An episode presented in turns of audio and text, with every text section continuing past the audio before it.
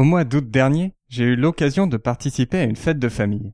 Il fait beau, et sur la pelouse, les enfants jouent à un jeu, le croquet.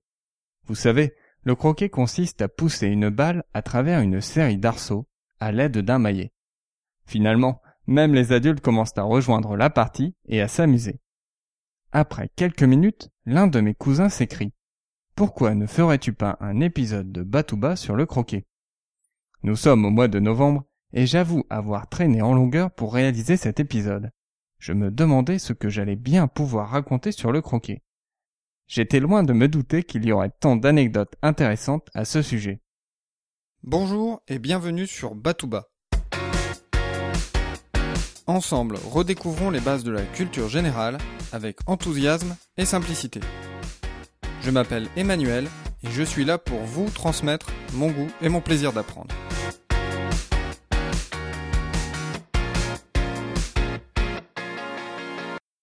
Les premiers Jeux olympiques modernes se sont déroulés en 1896 à Athènes. Ces Jeux étaient uniquement réservés aux athlètes masculins.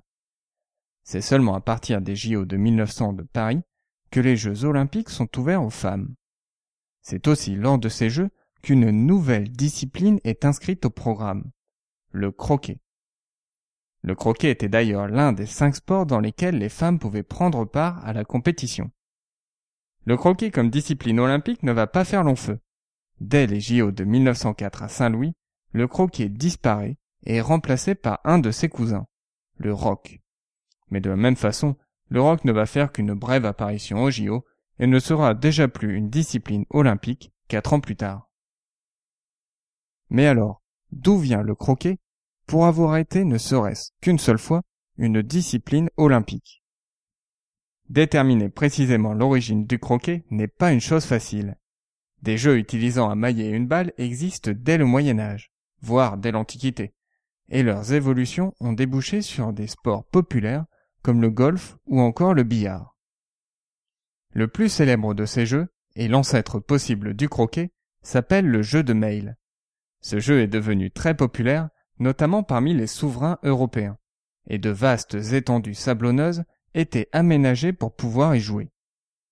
Si les terrains de jeu ont aujourd'hui disparu, on trouve encore quelques traces du jeu de mail de nos jours. À Rennes, par exemple, on peut encore circuler sur le mail François Mitterrand. Il n'y a d'ailleurs pas qu'en France qu'on trouve des traces du jeu de mail. En anglais, ce jeu s'appelle Paul Mall.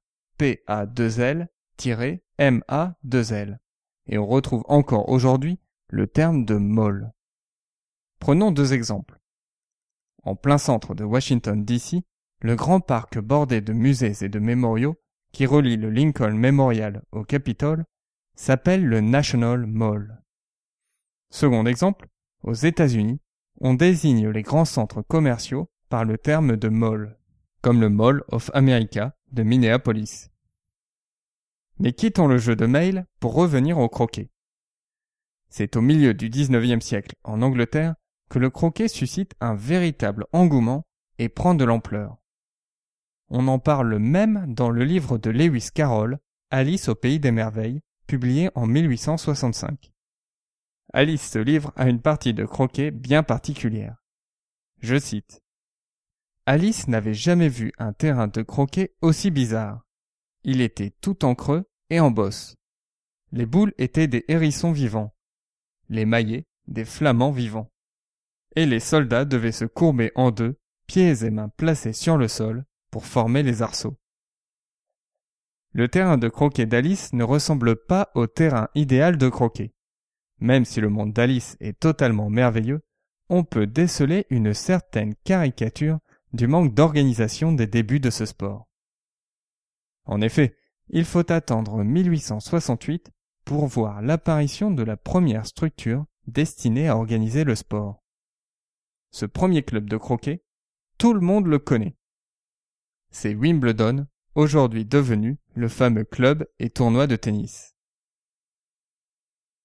Pour conclure, même si le croquet n'est plus une discipline olympique depuis très longtemps, même si Wimbledon est avant tout un club de tennis, il n'en reste pas moins que le croquet n'est pas qu'un jeu pour les enfants. Des compétitions sont encore organisées régulièrement tels que le Golf Croquet World Championship. En attendant l'épisode de la semaine prochaine, je vous invite à vous rendre sur www.batouba.com. Vous pourrez y découvrir ma mini formation gratuite intitulée Comment bien aborder la culture générale. Cette mini formation se décompose en trois modules. Tout d'abord, nous voyons trois idées reçues au sujet de la culture générale. Puis nous voyons trois étapes pour bien démarrer. Et enfin, trois conseils pour rester motivé. Je vous dis à dimanche prochain. D'ici là, restez enthousiastes, prenez soin de vous et de ceux qui vous entourent.